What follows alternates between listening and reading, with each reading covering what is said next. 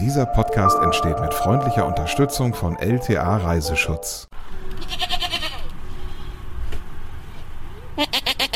Hallo und herzlich willkommen zu einer neuen Folge vom Reise-Podcast. Alle zwei Wochen geben wir euch Insider-Tipps von Reisejournalisten, wohin ihr reisen könnt, was Schönes auf der Welt, wie teuer es auch ist, was ihr dort auf jeden Fall erleben solltet.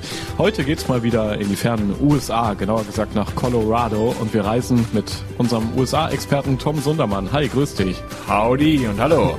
Wir haben es gerade schon gehört, ich glaube, äh, das war kein verrücktes Lachen, das, das waren Ziegen. Ja, genau. Ziegen und ein paar Hühner waren auch noch mit drin auf einer Farm, die ich besucht habe. Heute wird's nämlich sehr, sehr ländlich. Sehr schön. Überschrift ist ja Wein trinken und Bio-Essen. Hier im Reisepodcast, präsentiert von LTA Reiseschutz, unserem Sponsor. Vielen Dank an dieser Stelle. Also wir erkunden heute Colorado. Vielleicht vorab die Frage an dich. Warum genau hast du dich für dieses Reiseziel entschieden? Ja, weil es ein unfassbar facettenreicher Staat ist. Also, man Deutschland ist ja schon facettenreich. Du hast im Norden die Küsten, du hast im Süden die Berge und ganz viel dazwischen. In Colorado ist das nochmal x-fach potenziert. Dieser Staat ist so unterschiedlich. Im Prinzip denkst du, du würdest alle paar Kilometer eine neue Welt betreten. Und es ist auch sehr vielseitig, was man dort äh, kulinarisch erleben kann. Bio-Lebensmittel eben. Es gibt ökologisch erzeugten Wein und äh, einige Winzer, auch wieder Bauern hast du dort getroffen. Viele spannende Töne heute hier in der Folge. Vorab einmal das Nice to Know über Colorado. Colorado wird auch Colorful Colorado genannt. Ich frage gleich mal noch genauer nach, wie es dazu kommen konnte. Transportmöglichkeiten, das Auto ist auf jeden Fall Pflicht. Dieser Staat ist nämlich sehr groß und die ländliche Gegend spannender als die Metropolen. Die Rocky Mountains, klar, die kennt man und die prägen diesen Staat. Sie trennen ihn in einen trockenen, einen grünen und in einen bergigen Teil. Colorado hat rund 5,6 Millionen Einwohner. Für 600 bis 700 Euro kommt man mit einem Zwischenstopp hin und zurück aus Deutschland. Direktflüge gibt es auch, die sind allerdings extrem teuer. Ja, Tom, warum ist es jetzt ein Colorful Colorado? Ähm, was ist dort so farbenfroh? Beschreib doch mal. Einfach alles, insbesondere die Landschaft. Also ich kann es dir mal so beschreiben, du fährst aus Denver raus, Denver ist unser erster Stopp und äh, fährst sofort rein in eine Bergkulisse, die total grün ist, die gesäumt ist mit ähm, Holzhütten, äh, da sind Blumen, da sind Bäche, die fließen da durch. Und dann äh, bewegst du dich ein bisschen weiter, kommst vielleicht ins Tal in eine Art Wüstengegend und auf einmal ist alles so in, in so einer Art orangenem Grundton, mhm. also sehr sandig, sehr steinig. Und dann fährst du wieder ein bisschen weiter und es ist nochmal anders. Das sind diese ganzen Facetten, die es so farbenfroh machen. Das heißt, äh, man sollte auf jeden Fall auch ein bisschen Zeit mitnehmen, um Colorado äh, für sich zu entdecken. Wie lange warst du dort? Ich war eine Woche da. Ah ja, und das, das reicht dann auch? Meinst du, das ist okay, um Colorado für sich zu entdecken und auch vielleicht hinterher ein paar schöne Fotos, ein paar schöne Erinnerungen mitzubringen? Ja, theoretisch kann man da auch locker ein Jahr verbringen und hat dann immer noch nicht alles gesehen. Aber für den ersten Eindruck, ja, sage ich mal, reicht eine Woche. Weniger sollte es allerdings auch nicht sein. Okay, wir starten also in Denver. Ähm, ein sehr farbenfroher Teil von Colorado hast du gerade schon gesagt. Unsere Überschrift ist ja heute auch so ein bisschen das Genießen. Ähm, äh, wie genau schmeckt Denver? Was kann man dort trinken? Was kann man dort essen? Denver ist eine große, sehr lebendige Metropole. Du findest wirklich für jeden Geschmack was. Aber woran du wahrscheinlich nicht denkst, ist Wein. Weil das verbinde ich immer so mit Wandern, vielleicht an der Mosel oder im, im Rheingebiet und dann in die Besenwirtschaft rein, so in der Art. Aber Denver beweist, Wein kann auch cool sein. Ich habe da nämlich eine Winzerei kennengelernt, die arbeitet in der Stadt. Wie, wie muss ich mir das dann da vorstellen? Also äh, mitten reingebaut in die Stadt ist dann hier jemand, der der Weintrauben verarbeitet zu Wein oder wie, wie läuft das ab? Ja, genau. Also da sind natürlich nicht die Weinberge, das ist klar. Die sind woanders in Colorado.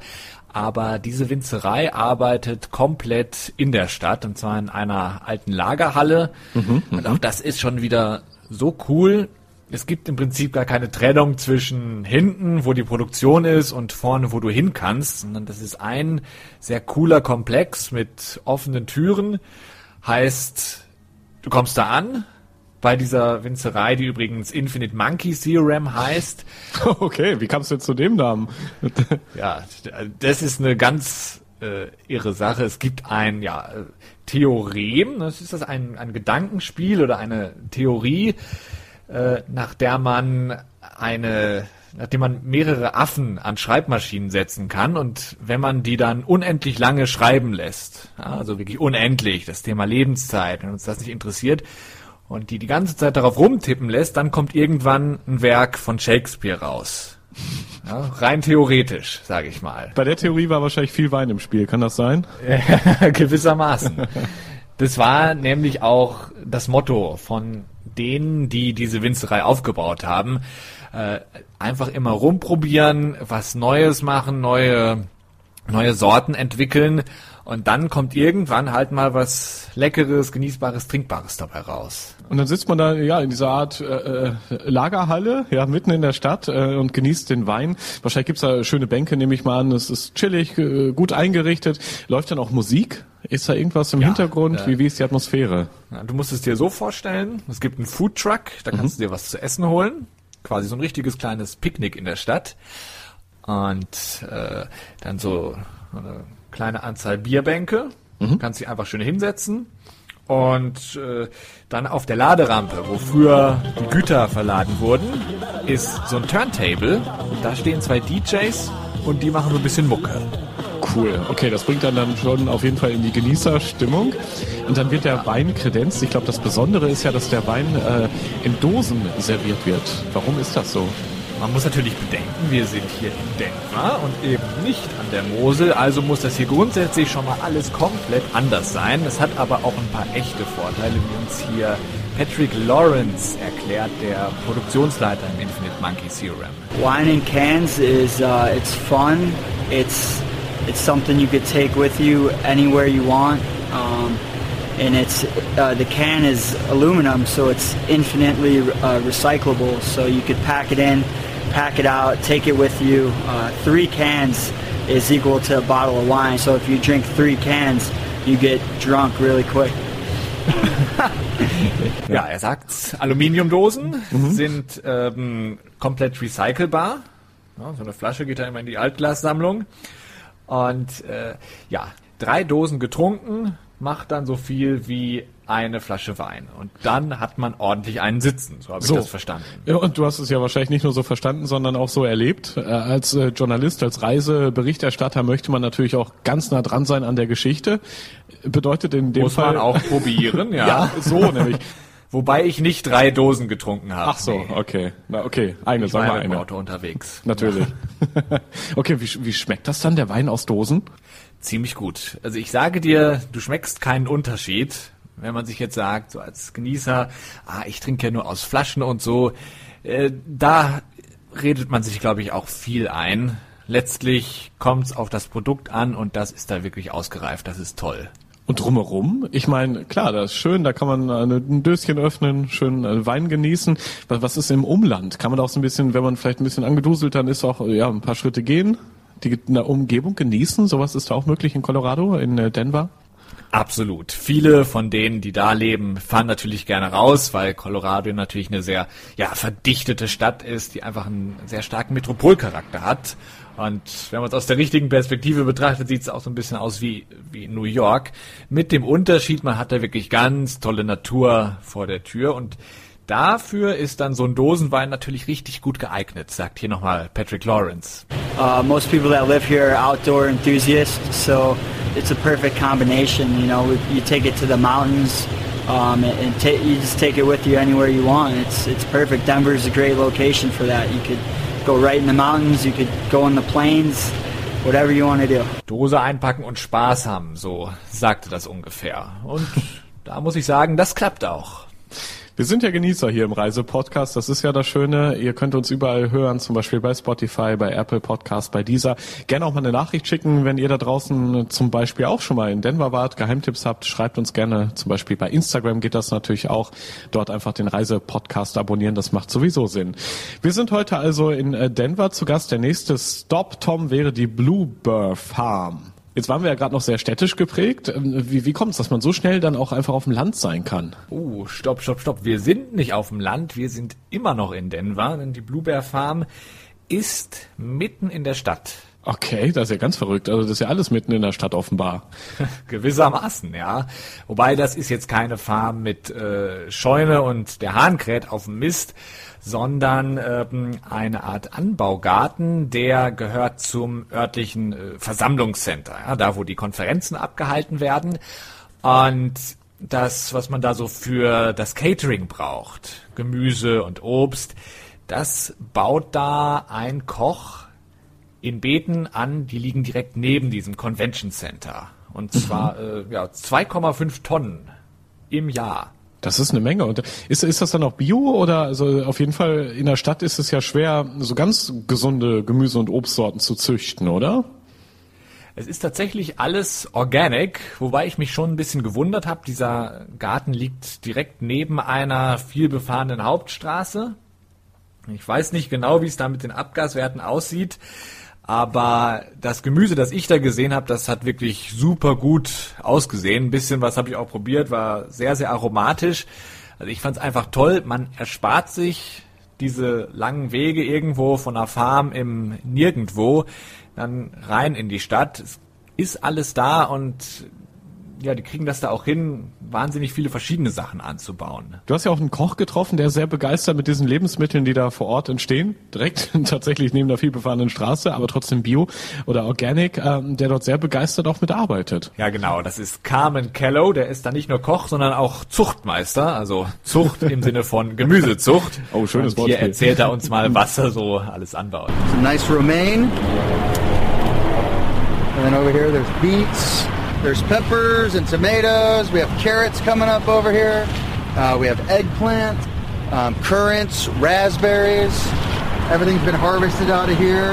That can be picked fresh the day of the event and served to our customers and clients for lunch.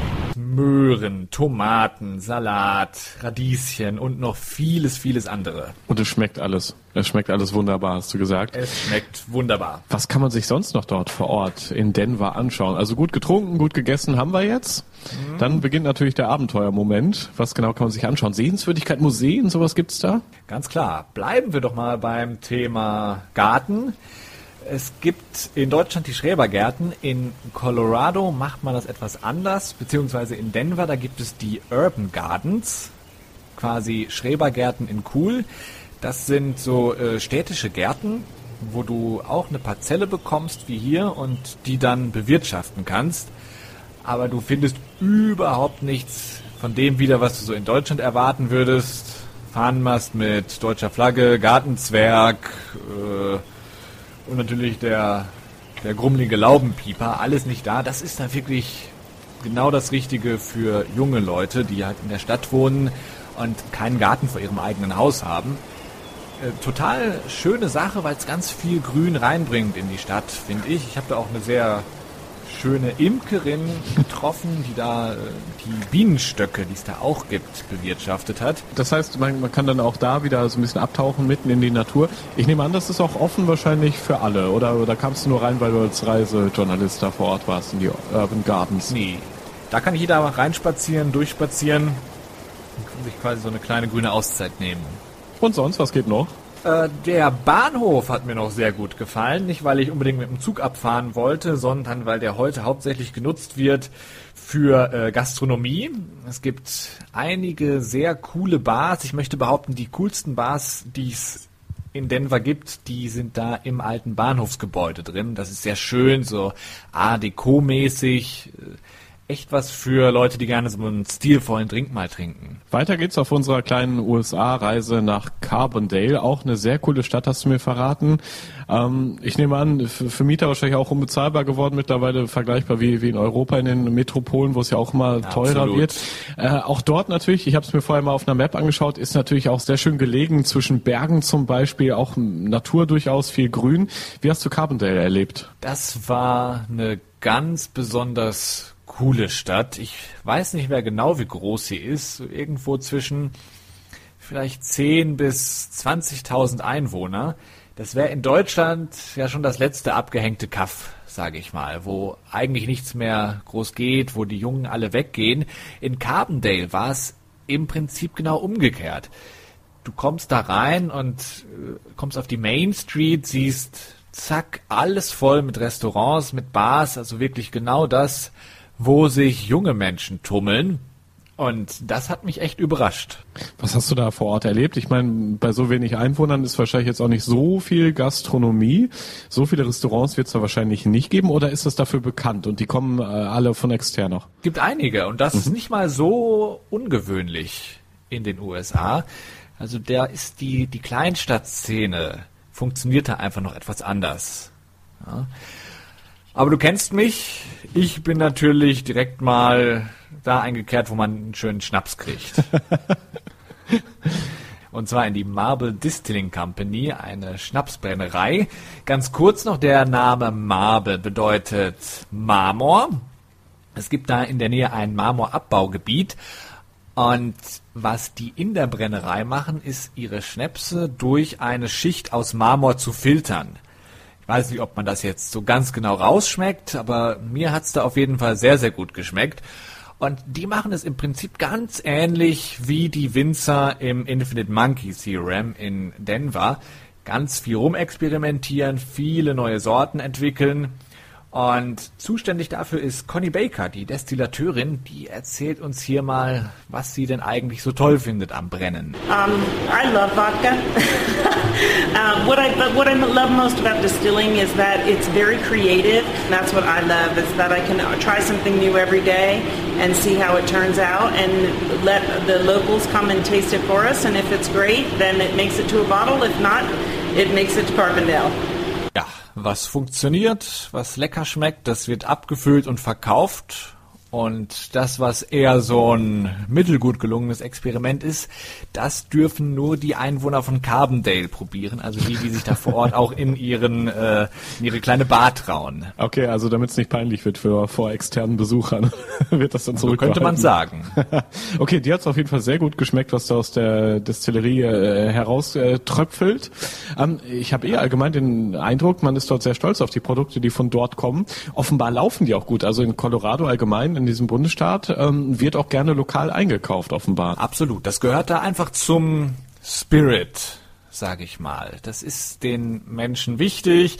Sie wollen wissen, wo es herkommt und äh, naja, diese Menschen sind ja auch stolz auf ihre Heimat. Die wissen, was sie zu bieten haben, die wissen, was die Menschen dort produzieren und das lassen sie sich dann natürlich schmecken. Erklärt uns hier auch nochmal Conny Baker. In Colorado, many people are trying to return back to the local businesses and bring buy and purchase things made in their own community so we don't have to travel far. And we want to keep a lot of the local spirit and uh, culture of our area here in Carbondale. And the people here are very excited to be drinking local handmade spirits. Local Spirit, also so als Stichwort da vor Ort, da lebt das lokale Denken noch, es schmeckt auch gut, man kann dort wirklich genießen. Ähm, was gibt's sonst noch zu sehen, wo wir jetzt schon mal in diesem kleinen Carbondale zu Gast sind? Also wer da ist, der muss es, also der sollte es mir schon gleich tun und da mal reingehen in diese Distilling Company. Selbst wenn man nicht nach hinten kommt, da wo die Schnäpse eigentlich äh, gebrannt werden, vorne gibt's ein ganz tolles kleines Lokal, die gleichnamige Bar. An der äh, Theke, da stehen so Mini-Aquarien mit Fischen drin, Goldfischen. Mhm. Sehr cool, hat mir dann auch der Barkeeper erzählt. Wenn da mal einer einen im Tee hat, die fischen gerne mal die Fische raus aus diesen Aquarien. Die Dann kann man allerdings davon rechnen, da, damit rechnen, dass man wieder rausfliegt. Achso. Fische darf man nicht mitnehmen, nicht selber ernten quasi. Das ist Nein. Nicht, okay, okay. Wie ist mit Sehenswürdigkeiten? Gibt's da irgendwas Schönes zu entdecken? Ganz toll für alle, die gerne Zug fahren, die Loop Railroad in Georgetown. Das ist da relativ in der Nähe. Eine Dampfeisenbahn, die zwischen zwei Stationen verkehrt ähm, und über ein sehr großes Tal fährt, auch an noch höheren Bergen vorbei, bietet meiner Meinung nach eine der besten Aussichten überhaupt, da so im bergigen Teil Colorados. Und äh, ist wirklich schön, weil dieser Zug noch ja, restauriert ist, so wie in alten Zeiten, sag ich mal. Sehr cooles Foto, nicht nur für Dampfeisenbahnfans, allgemein für alle, die mal gucken wollen, wie es da aussieht. Haben wir übrigens gepostet auf der Instagram-Seite vom Reise-Podcast. Auch noch ein, zwei weitere Bilder, die du, Tom, ja mitgebracht hast. Und eine weitere Station haben wir noch offen. Slider. Was genau ist denn das wiederum? Ja, wir hören es hier schon gerade im Hintergrund. Ja, Tiere. Ziegen, Hühner, genau. Da bin ich nämlich abgestiegen in der Mountain Goat Lodge. Das ist zugleich ein Hotel, also Bed and Breakfast, um genau zu sein, und eine Farm. Und Hotelierin und Farmerin ist in Personalunion Gina Marcel, die dort 17 Ziegen hält und auch noch ein bisschen Gemüse anbaut. Äh, einschließlich Marihuana, was ja in Colorado sehr, sehr beliebt ist, seit das vor einigen Jahren legalisiert wurde.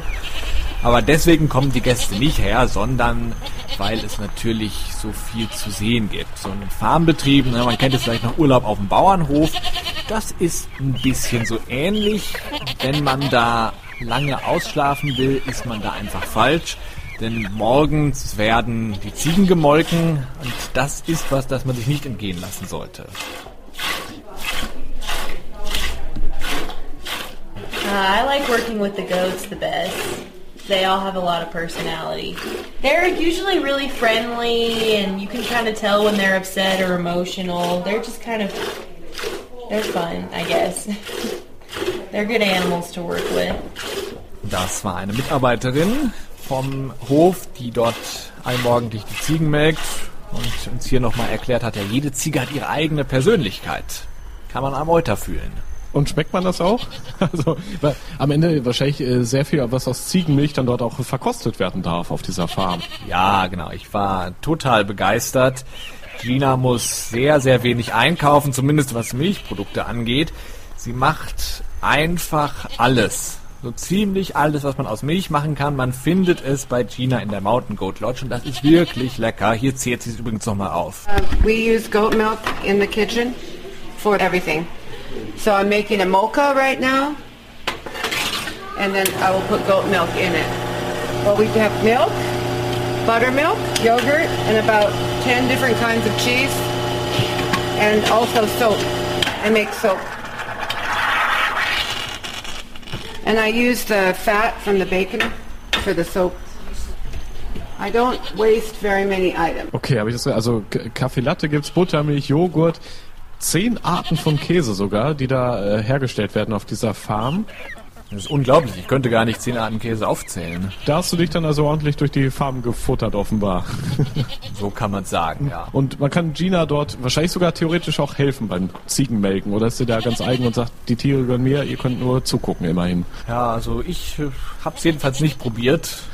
Hatte nicht unbedingt Lust, da jetzt noch Ziegen zu melken. Das ist, ich kriege da immer so ein komisches Gefühl, wenn ich so Zitzen anfasse. Ach so, ach so, ja gut. Am Ende auch dieser Podcast-Folge natürlich gibt es eine Top 3, allgemein auf Colorado bezogen. Dinge, die man machen sollte dort vor Ort, die man mithaben sollte, Dinge, die ihr beachten solltet.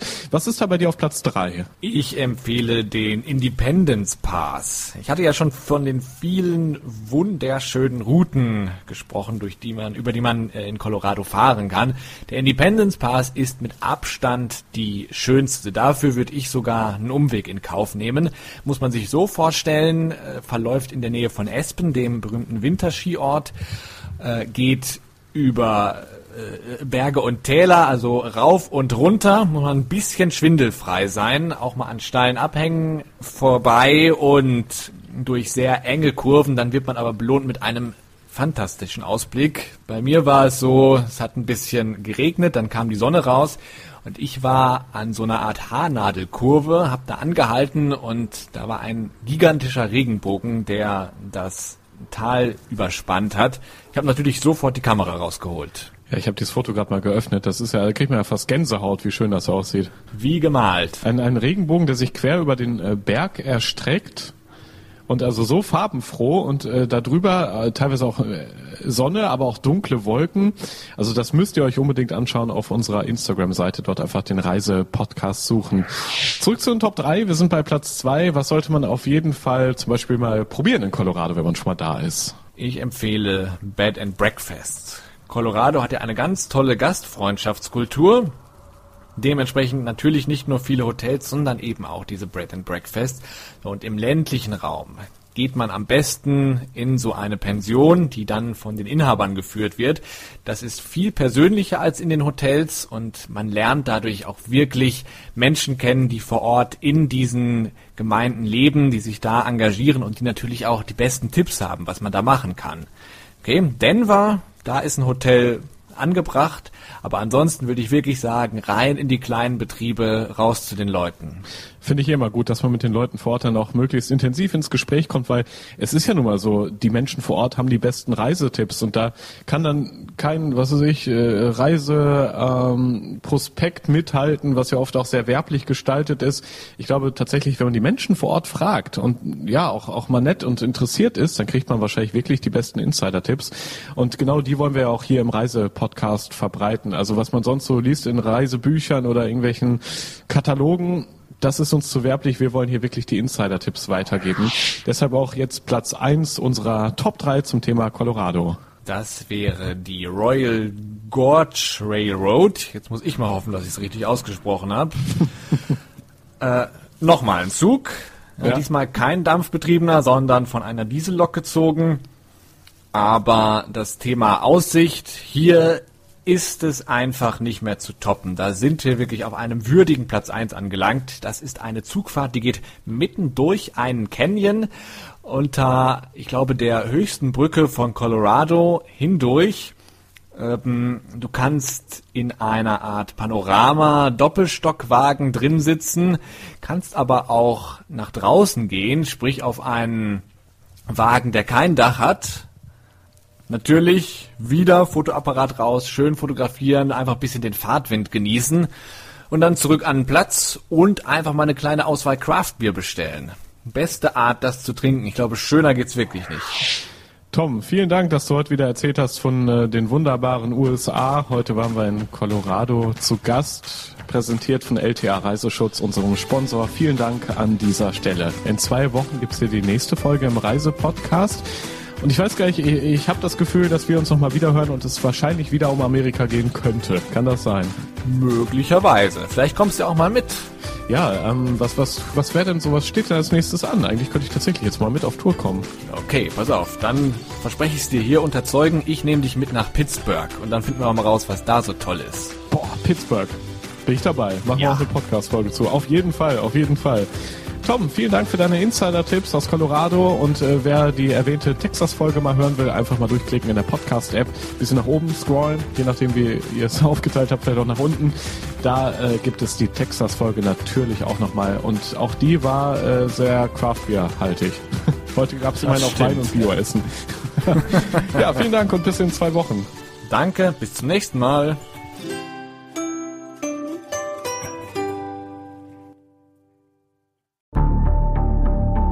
Lange kann ein Mörder sein dunkles Geheimnis bewahren? Wann bekommen die Angehörigen Gewissheit und die Opfer Gerechtigkeit?